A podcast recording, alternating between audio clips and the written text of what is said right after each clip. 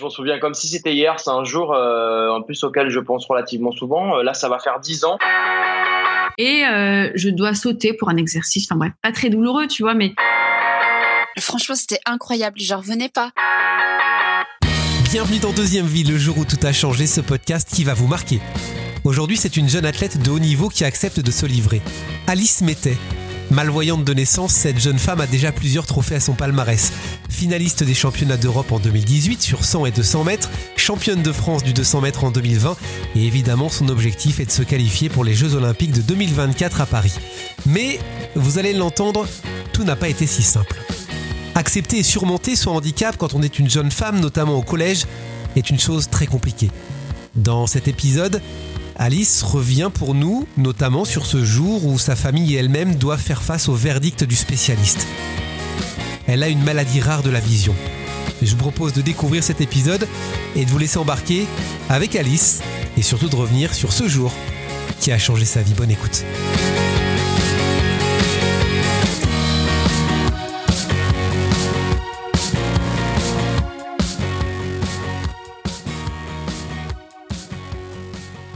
Salut Alice. Salut. Je suis très heureux de t'accueillir. Merci d'avoir accepté mon invitation. On va parler de toi et de euh, bah, du jour qui a changé ta vie. Parce que euh, il y a un jour, à 8 ans, tu, as appris une, nouvelle qui bah, aujourd'hui fait partie de ta vie, t'en fais une force, mais ça n'a pas toujours été facile. Ouais, c'est ça. Alors, euh, moi, je suis très contente d'être là aussi. Merci à toi pour l'invitation.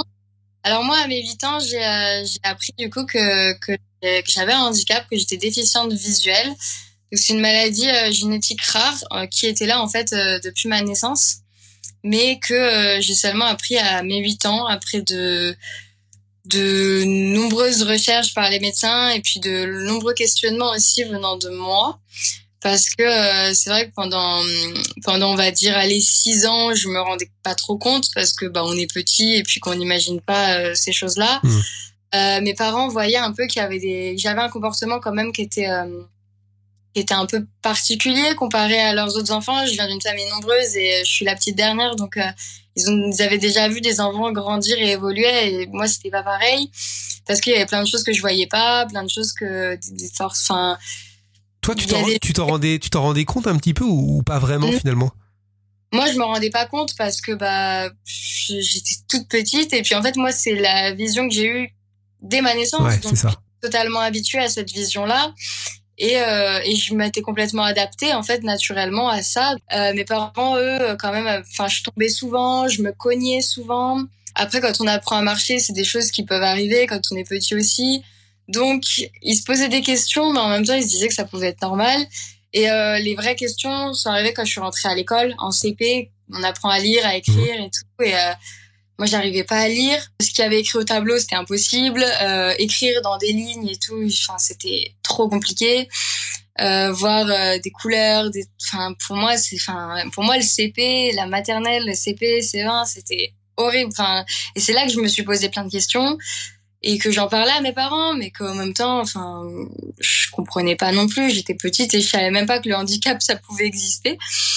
Et, euh, et c'est à force, du coup, mon, que mes parents se sont dit, bon, on va aller voir euh, des, des médecins, euh, faut qu'on comprenne. Et pendant deux ans, les médecins me disent non, elle a rien. Je faisais des examens tous les ans, ils me disaient non, il y a rien, il y a rien, il y a rien. Et jusqu'au jour où mes parents se sont énervés en disant si, il y a un truc. Hmm. Enfin, elle est pas. Ils nous disaient que j'étais myope en fait. Mais mon papa est myope et du coup, il se disait il n'y a pas que ça. Enfin, il m'avait donné des lunettes contre la myopie, mais que je ne portais pas puisqu'en fait, bah, ça servait à rien. Bah, c'est ça. Quand des lunettes nous servent pas en général, on ne les porte pas. Et, euh, du coup, je les portais jamais. Donc, euh, au bout d'un moment, euh, mon père qui est myope s'est dit, mais si elle les porte pas, c'est qu'elles ne lui conviennent pas. Parce que quand tu es myope et qu'on te donne des lunettes pour les myopes, en général, ça te fait du, enfin, ça te convient. Et du coup, un jour, ils se sont énervés contre le médecin et ils ont dit, mais, enfin, soit vous nous dites la vérité, soit, soit on s'en va. On va voir d'autres médecins, mais dites quelque chose. Et c'est là que notre médecin, on était, c'était un médecin à Poitiers. Le médecin nous a dit, écoutez, euh, en effet, il y a un truc, mais euh, nous, on, on, ne sait pas ce que c'est et on n'est pas assez. Euh, enfin, on, on, peut pas savoir. On n'arrive pas à trouver et à comprendre ce qui se passe, mais il y a un truc. Allez voir des spécialistes. Et à cette époque, j'avais 7, 7 ans. Et c'est à partir de là que du coup on m'a emmené, euh, mes parents m'ont emmené à Nantes dans un dans un, hôpital spécialisé en fait contre les maladies rares euh, pour les maladies rares de la vision. Et euh, au bout de deux jours ils nous ont ils nous l'ont dit. Ils nous ont dit bah voilà ce qui se passe en fait. Et le médecin était assez dur quand il nous l'a annoncé. C'est-à-dire que il y a pas il est pas passé par quatre chemins. Il y avait mes parents et moi dans la salle. J'avais 7 8 ans. Et ce qu'il nous a dit c'est bon bah, vous vous en sortez bien. Et que les yeux de toucher, ça aurait pu être pire. Euh, elle va peut-être perdre la vue, on sait pas quand, mais bon, il y a que ça. Et elle a de la vie devant elle, elle va pas mourir, donc c'est bon. Et euh, avec du recul, je me dis ouais, en fait, euh, il a raison, ce médecin. C'est sûr que maintenant que j'ai accepté, je me dis bah ouais, c'est clair qu'au final, c'est pas si grave. Euh, sur le coup, quand même, quand même, quand on a 8 ans, ouais, c'est ça. C'est ça. Sur le coup, ça a été un peu plus difficile à, à, à accepter. Alors en fait, ça n'a pas été plus difficile pour moi. Moi, j'étais encore petite. On m'a parlé de, enfin, on m'a dit le mot aveugle, etc. Je savais ce que ça voulait dire, mais j'avais pas conscience des choses. Par contre, mes parents, eux, euh, l'ont pris en pleine face et, euh, et ça a été difficile. Je me souviens de ma mère qui est, partie en pleurant de la salle, euh, qui voulait pas que je la voie pleurer, mais qu'en même temps, euh, bah, pas su retenir ses larmes. Hmm. Et euh, mon papa qui était tout aussi abattu, mais qui euh, savait pas s'il devait aller rejoindre ma mère ou rester avec moi. Et euh, ça a été un moment compliqué. Euh, moi, ça a été dur un peu plus tard parce que j'ai pris conscience plus tard. En fait, moi, j'ai plus pris conscience à l'adolescence, au collège, de ce qui m'arrivait. Mais mais sur le coup, j'étais, j'ai pas trop réagi. Je me souviens même plus de ma réaction. J'ai j'ai pas réagi quoi. Et, euh, et on est parti. Euh, et, moi, j'ai la chance d'avoir des parents qui, qui ont toujours été forts et qui, euh, m'ont, qui ont toujours pris la maladie comme euh, comme elle était. Et ils m'ont toujours dit, bah ok, elle est là, mais il faut vivre avec. T'as pas le choix. Et euh, il faut avancer, quoi. Et c'est vrai que je sais maintenant qu'ils me disaient ça la journée, ils pleuraient le soir dans leur lit. Mais mais en fait, c'est ce qui m'a permis de, d'avancer et et de et d'y arriver, quoi. Comment a évolué ta maladie au fil des années? Alors, euh, alors ça c'est très drôle aussi, enfin très drôle. Je... Entre guillemets, les médecins m'ont dit, écoutez, euh, elle va perdre la vue. Euh, on ne sait pas quand, ça peut être dans 10 jours, dans 2 ans, dans 10 ans, dans 25 ans, on ne sait pas. Mais ils étaient persuadés que ma vue allait, allait baisser, en fait, petit à petit, et que j'allais m'en rendre compte. du coup, là, je vais avoir 20 ans, donc ça va faire 12 ans qu'ils me l'ont appris, et, et ma vue n'a pas bougé. Je retourne faire des examens tous les ans ou tous les deux ans. Ça dépend quand le médecin veut me revoir. Et pour le moment, elle n'évolue pas.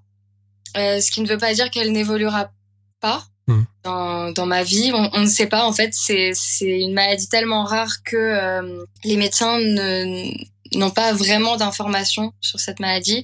Ils m'ont juste dit qu'on était à peu près euh, 7 ou 8 en Europe à avoir à ah peu près la même chose, mais c'est encore du à peu près, c'est-à-dire que euh, c'est ils savent pas en fait. Et euh, et du coup euh, pendant très longtemps ils ne savaient même pas quel gène était touché chez moi. Ils l'ont découvert il y a il y a quelques années là. Euh, il y a cinq ans genre j'étais j'étais assez contente. Mais voilà ils savent le gène qui est touché mais ils ne savent pas pourquoi ils savent pas comment le soigner. Enfin c'est c'est assez c'est assez compliqué. Et le fait qu'ils me disent que je pouvais perdre la vue rapidement et qu'au mmh. final elle n'a toujours pas évolué ça les perturbe un peu donc, euh, donc on attend de voir. Pour le moment, ça ne bouge pas. Moi, je suis complètement habituée. Donc je le vis très bien, mais euh, on ne sait pas dans quelques années ce que ça peut devenir. Pour qu'on comprenne bien, qu'est-ce que tu ne discernes pas? Euh, Est-ce que tu as peut-être un pourcentage à nous donner par rapport à ça? Ouais, alors moi j'ai à peu près un dixième à chaque œil, ce qui veut dire que au-delà de 1m50, tout ce qui est euh, les détails, euh, les tout, ouais, tout ce qui est détails en fait, ça n'existe plus pour moi. Euh, mais après, ça dépend aussi de la de ma fatigue, ça va dépendre de euh, de la luminosité parce que je suis très très sensible à la lumière aussi. D'accord. Plus il y a de lumière, en fait, moins je moins je suis bien et moins je vois. Donc donc ça dépend de pas mal de choses, mais on va dire que ouais, à 1m50, euh, ça devient compliqué, quoi. C'est-à-dire que tous les détails, je peux voir une voiture arriver, mais je verrai pas forcément euh, la plaque d'immatriculation, je verrai pas euh, si elle me fait des appels de phare, enfin voilà. Bon, tu l'as dit, il a fallu vivre avec, tu vis avec aujourd'hui, et du coup ta vie, tu l'as, tu l'as comment dire, créé autour autour de ça. T'avais une passion ou pas quand t'étais plus jeune? Est-ce que le sport est une passion déjà? Alors moi j'ai toujours aimé le sport. Je suis née dans une famille de, de gens qui aimaient le sport en fait. Tout le monde a fait du sport dans ma famille et c'est un truc que moi j'ai voulu faire dès mon plus jeune âge. J'ai fait beaucoup de gym quand j'étais petite. Euh, j'ai, je sais même plus à quel âge j'ai commencé, je m'en souviens plus, j'étais trop petite. Mais j'ai fait de la baby gym et j'ai continué jusqu'à mes 7-8 ans, je dirais, jusqu'à bah, l'annonce justement de cette maladie. Moi, j'adorais, euh, j'adorais la gym, mais malheureusement, j'étais, euh, bah, j'étais gênée. C'est-à-dire que pour moi, la poutre, c'était compliqué. Mmh. Mais voilà, et en fait, mon club de gym euh, a pas trop su gérer ça et, euh, et m'ont gentiment dit qu'en compétition, parce que moi, je suis très compétitrice, et ils m'ont gentiment dit qu'en compétition, c'était soit 4 agrès, soit 0. Du coup, j'ai arrêté. Et pendant, euh, j'étais, j'étais déçue, j'étais super déçue. Et pendant plusieurs années, j'ai pas fait de sport jusqu'à ce que euh, j'ai, j'éprouve le besoin de refaire du sport euh, quand j'ai eu au collège justement, là où pour moi c'est devenu compliqué d'accepter ma maladie. Euh, c'est une période où on est ado, on, on, on se cherche un peu, on, on, se pose pas mal de questions sur nous-mêmes et, et moi mon handicap à ce moment-là, on, n'était pas copains du tout, du tout, du tout. Je l'ai accepté euh, vraiment pas du tout. J'ai vécu du harcèlement scolaire, euh, ce qui m'a pas aidé à l'accepter. Euh, parce que je voyais que les autres ne l'acceptaient pas, donc je me demandais pourquoi moi je devais l'accepter. Et, euh, c'est là que mes parents étaient très forts et, euh, et m'ont prouvé que je devais vivre avec et que le handicap c'était pas juste un fardeau, mais que ça pouvait être une force en fait et que je pouvais quand même vivre et faire des choses cool malgré ça. Moi j'ai mis beaucoup de temps à à m'en rendre compte et à l'accepter. Pour moi, il y a quelques années, ça va paraître dur ce que je dis, mais pour moi, il y a encore 5-6 euh, ans, quelqu'un d'handicapé, c'était un bon à rien qui euh, ne pouvait rien faire et qui, qui ouais, qui était, qui, enfin, ouais, ça servait à rien, quoi. Et c'est dur, hein. Mais les, les, remarques que tu as, le harcèlement et les remarques que tu as subies au collège ont forcément engendrer ça un peu plus euh, quand, quand tu es, quand es jeune, quand tu es au collège, que tu subis des, des moqueries, des remarques, c'est terrible. Bah moi, on me disait souvent, euh, parce que j'avais une AVS à l'école, une aide à la vie scolaire, qui m'aidait du coup euh, à prendre des notes, à, quand je voyais pas le tableau, etc., qui m'aidait à suivre en fait. Et, et j'ai toujours été bonne élève, j'ai toujours bien aimé l'école. Et du coup, j'avais des bonnes notes au collège et euh, je me recevais des, de toute façon, si elle a des bonnes notes, c'est parce qu'on l'aide, elle peut pas faire ça toute seule, elle est handicapée.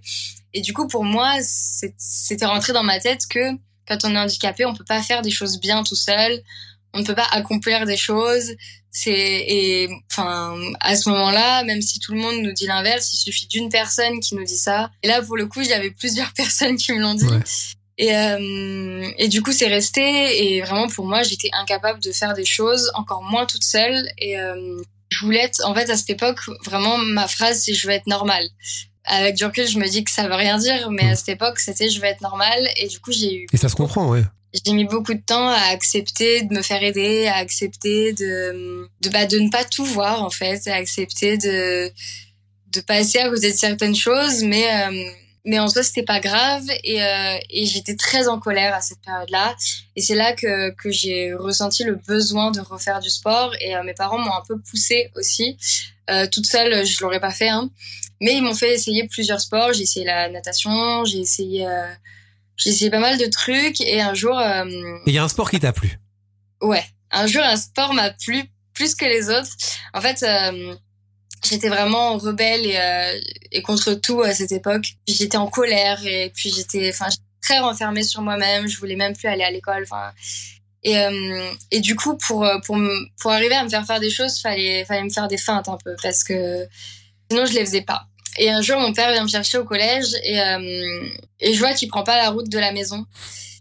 Et je lui dis, mais tu m'emmènes où là? Et il me dit, je t'emmène sur euh, une piste d'athlétisme et aujourd'hui tu vas essayer l'athlé. Et je lui ai dit, mais attends, je suis en jean, enfin, j'ai pas envie.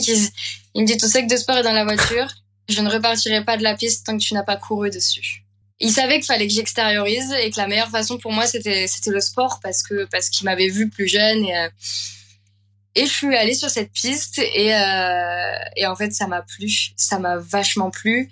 Ça va faire cinq ans que je fais de l'athlé et j'aime toujours autant ça. Quand j'ai commencé, du coup, j'ai, pour me rassurer, j'ai eu besoin d'être guidée je me suis fait guider euh, par un par un garçon qui s'appelait Thibaut et, euh, et avec qui je me suis super bien entendue, qui était aussi athlète et qui qui s'est porté volontaire en fait, avec qui euh, j'étais accrochée et qui du coup me, me guidait pendant ma course. Euh, pour moi, ça me rassurait énormément. du coup, on courait en miroir et et ça m'a aidé en fait à, à, avoir des sensations, à me libérer quand je courais en fait. Et, euh, et c'est comme ça que j'ai commencé l'athlé et je ne saurais même pas expliquer pourquoi ça m'a plu à ce point-là. Mais, euh, mais ça m'a plu et depuis j'ai pas arrêté. Et, euh, et c'est l'athlé qui m'a qui m'a beaucoup aidé dans l'acceptation de de moi-même, dans l'acceptation de mon handicap parce que j'ai commencé les compétitions, je me suis prouvé que que je pouvais courir, que je pouvais gagner. Oui, c'est pas resté un simple sport, c'est devenu euh, vraiment un, un échappatoire, mais mais surtout ça t'a permis de, de faire de la compète et tu parlais de compétition tout à l'heure, là tu es. C'est ça. Ben moi de toute façon j'ai eu besoin. Pour moi c'est je j'arrive pas à faire du sport sans compétition. Je suis une vraie compétitrice et euh, et je m'ennuie si j'en fais pas.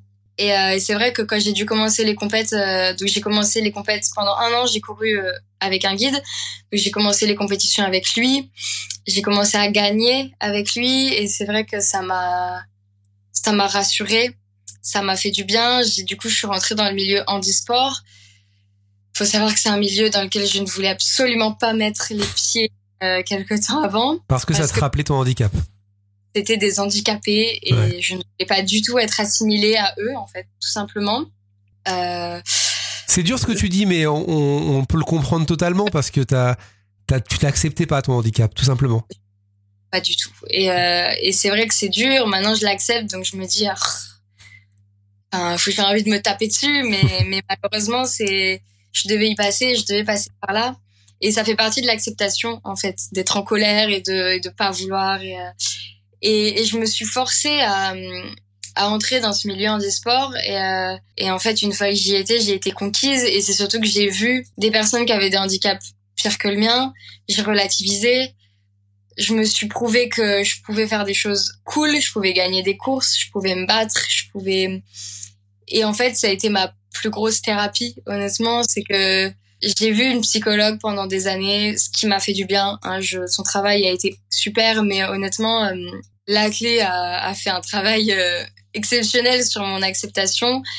Euh, maintenant, je l'accepte entièrement et euh, et c'est grâce à ça. Enfin, c'est grâce à ça. Je me suis prouvé des choses. Je voulais même pas forcément le prouver aux autres. Bah du coup, ça l'a prouvé aux autres par la suite. Bien sûr. Oui, parce que tu as, eu, as, eu des, as eu des prix, tu as gagné des, des compétitions. Parlons un peu de tes, de tes compétitions. Tu as gagné quoi euh, C'est quoi ton palmarès? Même si moi je le connais pour, les, pour les gens qui nous écoutent.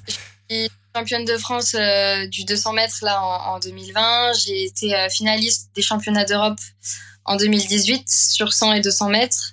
voilà, j'ai plusieurs, plusieurs médailles en championnat de France et, et là j'espère J'espère encore une fois me qualifier au, championnat d'Europe cette année, au monde l'année prochaine et aux Jeux à Paris 2024. Du coup, c'est ça a pris une grosse ampleur. Donc maintenant, ça le prouve aux autres. Mais à la base, je voulais vraiment me le, me le prouver à moi. Et, euh, et, ça a complètement marché, en fait. C'est c'est fou, mais ça a complètement marché. C'est quoi, c'est quoi ton quotidien aujourd'hui? Alors aujourd'hui, donc moi maintenant j'ai 19 ans, là je vais sur mes 20 ans, je, je suis en BTS communication en alternance. Euh, j'ai réussi à, à, trouver un patron malgré le Covid ouais. et, euh, et surtout j'ai réussi à, à aménager euh, à aménager mon BTS pour le faire sur trois ans au lieu de deux. Donc j'ai un emploi du temps aménagé euh, à, à l'école et au travail. Et euh, le reste du temps, je m'entraîne. Donc, je m'entraîne euh, 6 jours sur 7, entre 5 et 6 jours sur 7. Euh, et, euh, et, voilà, mon quotidien, c'est ça, c'est école, entraînement. et, puis, ça se passe bien. Enfin, honnêtement, je, m'éclate, moi, dans ce que je fais. Et ça peut être aussi un message pour toutes les personnes qui sont aussi en situation de handicap, qui aujourd'hui, on passe peut-être par ce que tu as vécu il y a quelques années, c'est ça le message que tu as envie de leur faire passer, c'est de bah, pas baisser les bras, de peut-être aussi euh, trouver leur voie dans le sport, dans autre chose. De toute façon, il y a, forcément une voie. On, a tous, on a tous une voie, on a tous une, un truc qui nous passionne. Il faut juste le trouver et euh, et je pense que la passion, ça aide beaucoup beaucoup beaucoup de gens. Après. Euh, accepter son handicap, c'est pas toujours facile, surtout quand euh, il y a des gens en face qui ne l'acceptent pas et qui, ont des, remarques et des paroles euh, pas forcément sympas. Et, euh, et j'ai envie de dire que c'est c'est normal à un moment donné. C'est, enfin, ça peut l'être en tout cas de ne pas de ne pas accepter ce handicap, d'être en colère, de de ne pas vouloir. Et ça fait partie de l'acceptation. Et ça, je l'ai appris après. C'est qu'il y a plusieurs phases euh, quand on accepte son handicap et euh, et ça met pas le même temps pour tout le monde. Il y a des gens ça va mettre plusieurs mois et des gens ça va mettre deux ans, trois ans, dix ans. Il y a des gens qui ne l'accepteront pas. Et, et c'est comme ça. Et quand on arrive à l'accepter, c'est quand même c'est quand même bien. Et, et je, enfin, je trouve que depuis quelque temps ça ça évolue dans, dans la tête des gens, le regard des gens évolue. Et je pense que c'est important aussi pour euh, pour les gens qui n'acceptent pas justement que le regard des gens autour soit plus bienveillant. Parce que mine de rien c'est pas facile. Mhm. mais euh, mais moi maintenant que je l'ai accepté enfin j'en fais ma force. Et c'est vrai que hum, le regard des gens maintenant je m'en fiche en fait. Enfin c'est je le vois toujours mais ça me fait plus grand chose et j'ai remarqué que hum, à partir du moment où moi j'ai accepté mon handicap bah, les gens autour de moi l'ont accepté un peu plus aussi mmh. parce que euh, bah parce que moi je maintenant ça fait partie de moi et que si les gens ne l'acceptent pas et ben tant pis pour eux. Au revoir et euh, et je remarque que ouais autour de moi depuis que moi je l'accepte plus les gens sont bah n'ont pas le choix de l'accepter en fait aussi et je le vis beaucoup mieux aujourd'hui mais euh, mais c'est une étape à passer et en plus moi je l'ai passé au collège donc c'est déjà une étape mais euh, mais une fois que une fois qu'on l'a accepté, c'est j'allais dire que du bonheur. Non, c'est beaucoup plus facile à vivre en tout cas. Et c'est pas parce qu'on a maintenant je peux le dire, c'est pas parce qu'on a un handicap qu'on est bon à rien, qu'on qu'on ne peut rien accomplir, que certes pour faire certaines choses, faut euh, faut des fois s'adapter, faut les faire différemment, mais on peut quand même les faire. C'est quoi, dernière question, c'est quoi ton, ton rêve là aujourd'hui? Les JO 2024, t'en parlais tout à l'heure, c'est... C'est au-delà d'un rêve, c'est un objectif. Euh, c'est peut-être un peu ambitieux, mais mais des fois faut faut savoir être ambitieux et je m'entraîne euh, je m'entraîne tous les jours pour ça. Il y a j'ai encore du travail, il y a encore des étapes à, à franchir, mais euh, mais ouais, c'est mon objectif les les Jeux à Paris 2024 et euh, et puis et puis une médaille hein, parce que qu'en général quand on va au jeu c'est pas juste pour participer c'est c'est pour être sur le podium. Donc ouais là c'est c'est mon c'est mon plus gros objectif à l'heure actuelle. Merci beaucoup Alice de m'avoir accordé du temps. Et je te souhaite plein de bonnes choses. Merci pour euh, pour ta sincérité. Avec grand plaisir. Merci beaucoup et merci beaucoup à vous encore une fois d'avoir euh, suivi ce nouvel épisode. Vous êtes très nombreux hein, chaque semaine encore une fois à découvrir euh, les épisodes de Deuxième Vie. N'hésitez pas, il y a une dizaine d'épisodes qui sont en ligne sur Apple Podcast, sur Spotify, sur Deezer, sur Google Podcast également. Il y a plein de plateformes où vous pouvez les retrouver. N'hésitez pas à partager, euh, ça fait plaisir. Merci à vous. Et venez nous rejoindre sur Instagram, podcast Deuxième Vie. D'autres épisodes arrivent très très bientôt. Il y a pas mal d'enregistrements qui ont été faits et des histoires vraiment, vraiment, vraiment incroyables dis pas plus. À très vite. Merci à vous, salut.